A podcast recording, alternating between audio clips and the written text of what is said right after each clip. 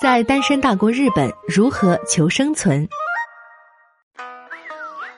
我们看日剧、追日番、爱动漫，称呼新垣结衣为老婆，但对于一衣带水的日本，我们还知之甚少。别等了，来听霓虹酱画日本吧。有预测说，二零四零年的日本人口中约有一半将是单身人士，这听起来似乎挺可怕。但据说，在日本江户时代就出现过十分相似的情况，没有必要大惊小怪，或是为此而悲观。这其中的理由是什么呢？让我们来听听日本著名广告公司博报堂的单身问题研究者荒川和久先生的说法。日本是全球首屈一指的超高龄国家，而且还率世界之先，正走向超级单身国家。根据日本国立社会保障和人口问题研究所二零一九年对未来人口所做的预测，到二零四零年，包括未婚、离异和丧偶者在内，日本的单身人口将占到总人口的近一半，一人独居的家庭将达到全国家庭总数的百分之三十九以上。与之相对，传统的夫妻与儿女组成的家庭将锐减至百分之二十三。日本从一九二零年开始进行国情调查后的七十年里，男性和女性的五十岁未婚率都不曾超过百分之五。也就是说，在上世纪九十年代以前，日本基本上是人人结婚的全民结婚社会。但一九九零年以后，日本的未婚率急剧上升，预计到二零四零年，每三个日本男性中有一人终身不娶。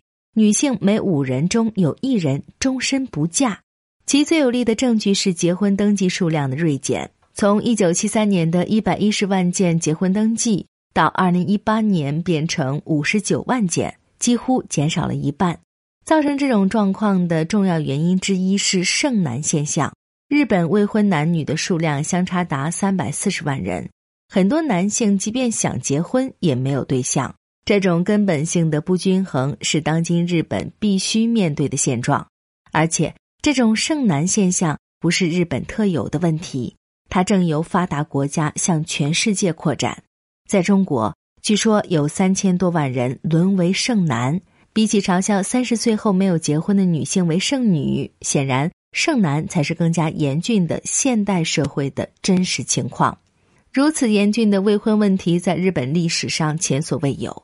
鼓吹这种危机感的人虽然很多，但实际上这种现象在日本历史上并非第一次出现，而且日本也并非自古以来一直是全民结婚的国家。全民结婚是一八九八年颁布明治民法以后的事儿，在那以前，包括江户时代，日本平民百姓当中未婚可谓是屡见不鲜之事。在这方面，江户时代与今天有着惊人的相似。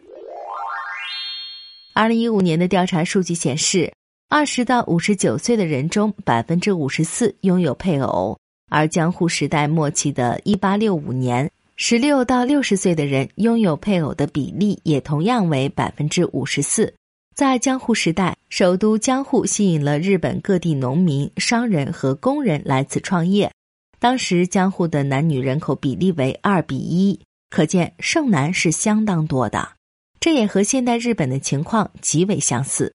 在现代日本，每三对夫妇中就有一对离异，这种离婚率居高不下的状况，江户时代也丝毫不落下风。而且还有统计显示，当时的离婚率甚至比目前世界离婚率最高的俄罗斯还高，堪称世界第一离婚大国。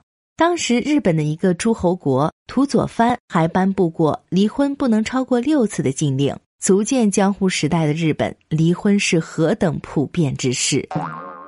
在江户时代，日本的未婚和离异现象十分普遍，使得独居男性众多的江户这座城市产生了很多独特的文化。比如，由于独居男性大多不会做饭，这样日本在十七世纪就诞生了世界最早的餐饮业，以移动摊位的形式出售寿司、天妇罗、荞麦面等，犹如今天的快餐业。呈现出一派兴旺景象，居酒屋也是在那个时期出现的。为了满足口味挑剔的江户男人们的需求，甚至还发放过料理茶屋排名表，有点像今天的美食口碑排行榜或米其林餐厅指南。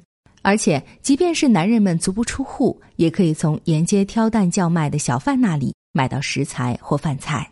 用今天的话说，大概就是享受外卖送餐服务了吧。另外，江户的单身人士不喜欢拥有物品，而是更偏向于在需要的时候租借来使用。这种消费形式不正是时下流行的共享经济吗？东京秋叶原盛行的偶像经济模式和女仆咖啡厅总是被人津津乐道。其实，他们的雏形最早也出现在江户时代。当时的浮世绘美女图和今天的偶像写真集异曲同工，黄皮书则相当于现在的漫画。这样看来，日本江户年代的单身男人虽然孤身终老，没有子嗣来传宗接代，但他们却留下了大量传承至今并影响了整个世界的文化。现代的日本依然在向世界传播着漫画、动画。角色扮演等宅文化，在单身人士众多的社会，必然会出现的是替代家庭幸福感的消费文化。在这方面，无论是三百多年前的江户，还是现在的东京，都是一样的。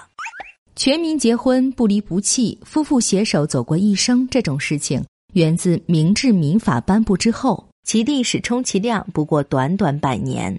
不如说，未婚多、离婚也多的现代社会，才是日本社会的原本面貌。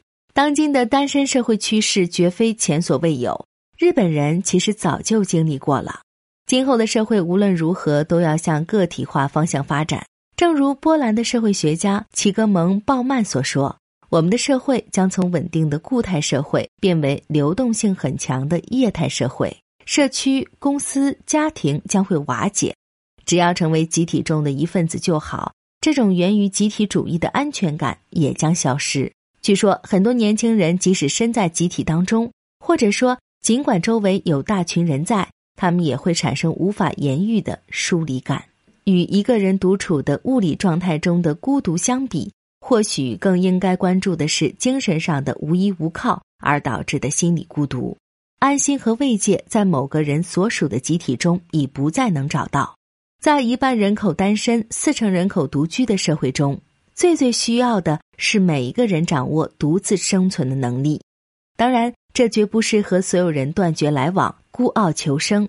恰恰相反，所谓独自生存的能力，指的是与他人沟通的能力。说到与他人沟通，可能很容易被认为是必须要交朋友，实际上并非如此，而且也不是只要加入某一社群就好。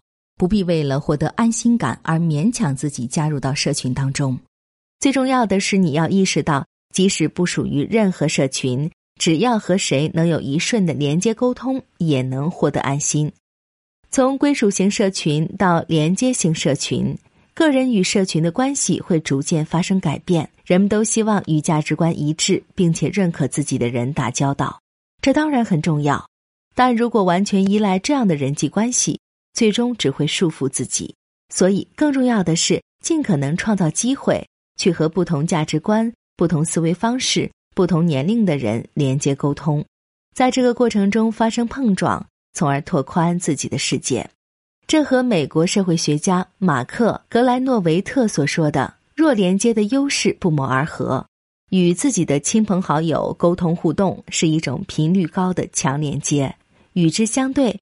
那种被称为弱连接的泛泛的人际关系，往往更能给我们带来新鲜有益的刺激，并在事业、人生上起到关键作用。未来的社群将不再是封闭的安全城堡，而将成为人们与外界交往的连接点。这就是所谓连接型社群的概念。社群的作用就像人类神经传导系统中的突触，这些突触也就是连接点。将素未平生的人们广泛的连在了一起。利用这一网络，我们还可以和整个世界连为一体。通过这些连接点建立的人际关系，会激发出我们身上潜在的活力。这也就像是把我们从家庭、职场这种受到束缚、限制却又十分安全的牢笼中解放出来。人们将摆脱对家庭和职场的唯一依赖，扮演多重社会角色。不仅单身人士需要拥有这样的视野。对已婚人士来说也是十分重要的。个人与个人以一个个散点连成线，这些线又交织成一块巨大的布，这就是走向个人化的社会中新型家庭的重新构建。即便没有血缘关系，不住在同一个屋檐下，拥有相同价值观和想法的人们，总能在某处建立起联系，共同构建互助型社会。这就是我所倡导的扩展式家庭的美好愿景。